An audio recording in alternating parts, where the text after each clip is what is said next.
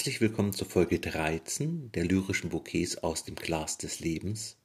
Heute mit dem Thema Natur und Mensch, eine Einheit? Stefan Mörs wird hierzu sein Gedicht Sonett vom Gingo rezitieren. Ich selbst werde mein Gedicht Homo sapiens AD vortragen. Viel Spaß und Genuss. Im Anschluss, wie gewohnt, eine Diskussion von Stefan Mörs und mir, Frank Richter, zu dem Thema.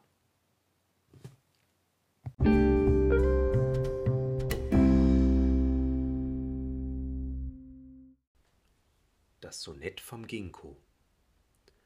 Du nennst mich lebendes Fossil, da ich Generationen vor dir schon war und anderes Leben vor dir schon sah und mein Blatt dir steinern in die Hände fiel.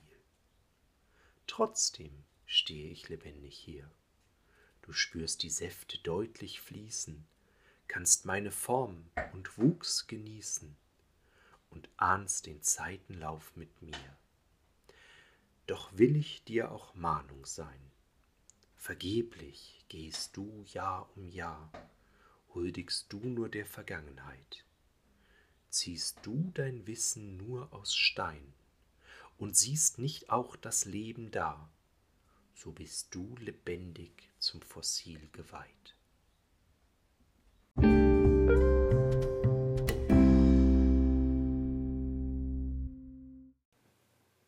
Homo sapiens AD Ein Hauch von Klirren erschaudert die Stille. Blitze peitschen die Fluten wütend durchs Meer betende Lichter am Strand, dunkel und schwächer. Das Brennen der Lunge erstickt durch Salz im Wasser. Ein sanfter Stich ins Herz, bröckelnder Siegeswille. Tosen beginnt der Wind zu schreien, fegt Strände leer. Klimmende Gebete im Hafen, überschwemmte Dächer, Flächenbrand auf hoher See, brennendes Öl tanzt im Wasser. Krachend setzt die Ruhe ein, gelöscht der Lebenswille, treibend ohne rettende Luft, hilft kein Aufwachen mehr. Rauchende Vulkane am Horizont, Natur küsst ihre Rächer, alles vom Ballast befreit. Hoffnung spiegelt sich im Wasser. Milliarden Jahre sind spielend auf Mutter Erde vergangen blau strahlt sie wieder im All. Neue Zeitalter haben angefangen. Die Menschheit abgelöst durch neues, demütiges Leben. Kannst du je unser blindes Handeln vergeben?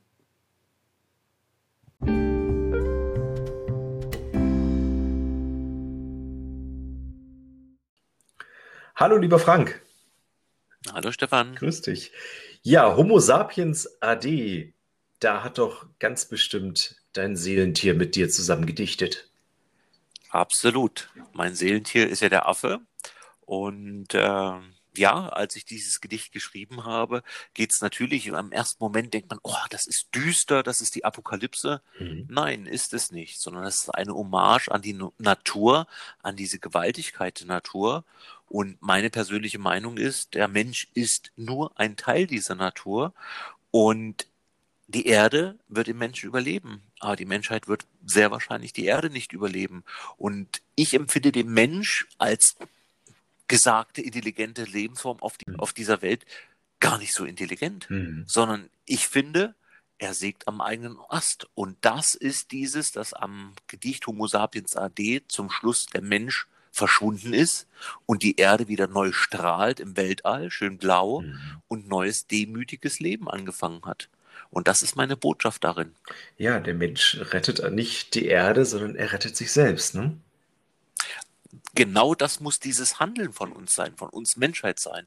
Und ich kann nur auch für mich appellieren mit der lyrischen Stimme, lieber Mensch, beachte das, was du machst. Und da kommt für mich auch ein ganz physikalischer Effekt hinein. In der Erde mehr Ressourcen verbrauche, irgendwann werden die erschöpft sein. Mhm. Und äh, da muss der Mensch sich die Frage stellen, wie kann ich hier noch existieren? Die Erde wird dem Mensch mit Sicherheit überleben.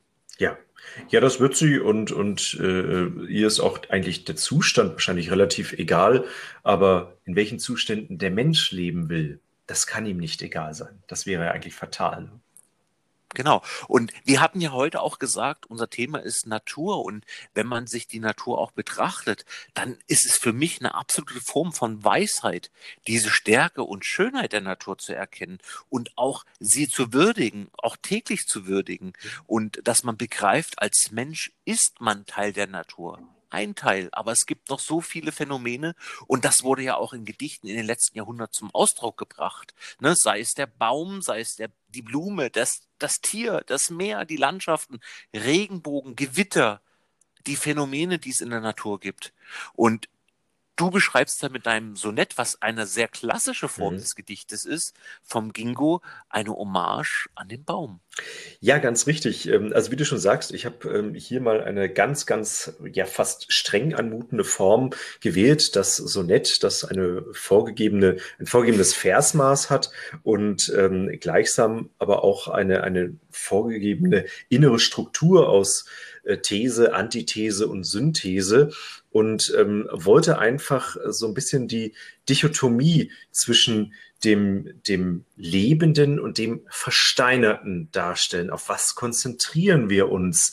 Ähm, und es ist nicht gut, einfach nur auf das Versteinerte, auf das, ja, ich will nicht sagen künstliche, aber nur auf das Abbild vom Leben zu schauen. Und es wäre genauso wenig gut, wenn wir uns in 10, 15, 20, 50 Jahren nur noch einen Wald aus Hologrammen vorstellten. Nein, wir müssen immer die Verbindung bei der Natur haben. Wir müssen sie fühlen, erleben, sinnlich wahrnehmen und ganz, ganz tief mit ihr verbunden sein. Und wir dürfen uns nicht von ihr lösen.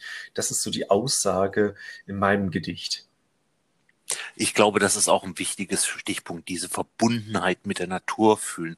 Im Prinzip ist es ja alles eins und wir als Menschen haben denselben Ursprung aus dem All mit dem Urknall. Mhm. Und das ist eine gewisse Verbundenheit, die darzustellen ist. Aber auch nochmal, um den Spagat jetzt zu Lyrik und Natur zu bekommen, wenn man sich die letzten Jahrhunderte wieder betrachtet. Ich glaube, es gibt kein Lyriker, keine Lyrikerin, die in ihrem Schaffensprozess nicht irgendwo an irgendeiner Stelle die Natur gehuldigt und gewürdigt hat. Und das macht's ja auch aus. Wenn wir mal bedenken, früher gab es keine Fotografie. Mhm. Da wurden die Eindrücke, entweder bildende Kunst über ein Bild festgehalten oder eben mit der Sprache, mit der Sprachgewalt, diese Schönheit der Naturereignisse, diese Wunder der Natur festgehalten. Ob es jetzt der Goethe war oder weniger bekannte ähm, der Schriftsteller. Das ist eine Huldigung. Und wenn man auch heute mal in den sozialen Medien unterwegs ist, da werden ganz viele Bilder gepostet von Blumenaufnahmen, von Landschaftsaufnahmen, kurze Texte drunter gesetzt, was an sich schon wieder eine Geschwisterlichkeit ist der bildenden Kunst, der mhm. Fotografie und der Sprache. Ganz wunderbar. Ja, ganz erstaunlich. Staunen können wir, wir können auch das Schöne sehen, aber können wir es auch bewahren? Das ist die Frage. Genau, und da sind wir zu unserem Thema Natur und Mensch eine Einheit. Mhm. Und ich habe die Befürchtung, dass derzeit der Großteil der Menschen keine Einheit mit der Natur bilden. Ja, das kann sein. Und es, es lohnt darüber viel, viel nachzudenken. Man könnte jetzt in alle Richtungen überlegen ähm, oder einfach in die Lyrik hineingehen und sich einfach treiben lassen und die Natur nachempfinden, um dann später selber in sie hinauszugehen und die Hand in die Erde, an den Baum, ins Wasser zu stecken. Ich denke mal, das lassen wir so stehen. Und wenn wir es schaffen, mit unserer Lyrik ein, zwei oder drei Menschen zu erreichen, um zu sagen, blickt die Natur an, empfindet euch als Teil der Natur und äh, schaut mal, welche Verbräuche ihr an dieser Stellen habt. Ist das jetzt notwendig? Ja, nein. Wir sind sicherlich keine Moralapostel, aber dieses Bewusstsein der Naturverbundenheit, das können wir mit Gedichten auch bewirken. Und wenn wir da ein paar Zuhörer, Zuhörerinnen erreichen, wäre das schon ein großer Schritt der Relevanz der Lyrik. Ja, in diesem Sinne, Frank, ich glaube, das können wir wirklich so stehen lassen. Wünsche ich dir ein schönes, naturverbundenes Wochenende und wir hören uns nächste Woche wieder. Stefan, das wünsche ich dir auch. Bis nächste Bis Woche. dann. Tschüss. Tschüss.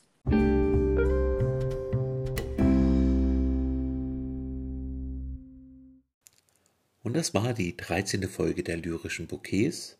Für Anregungen, Rückmeldungen, Gedanken zum Thema Natur und Mensch wären wir sehr verbunden, wenn wir wieder zahlreiches Feedback bekommen über genuss.lyrischebouquets.de. Lasst uns nicht Homo sapiens AD werden. Wir sollten die Natur genießen und vielleicht fangen wir damit im Vorgarten an. Und das ist eine Brücke. Diese Folge hat nämlich ein kleines Bonbon. Es folgt jetzt gleich im Anschluss noch ein drittes Gedicht, vorgetragen von Stefan Mörs mit seinem Gedicht Vorgartentraum. Ein schönes Wochenende.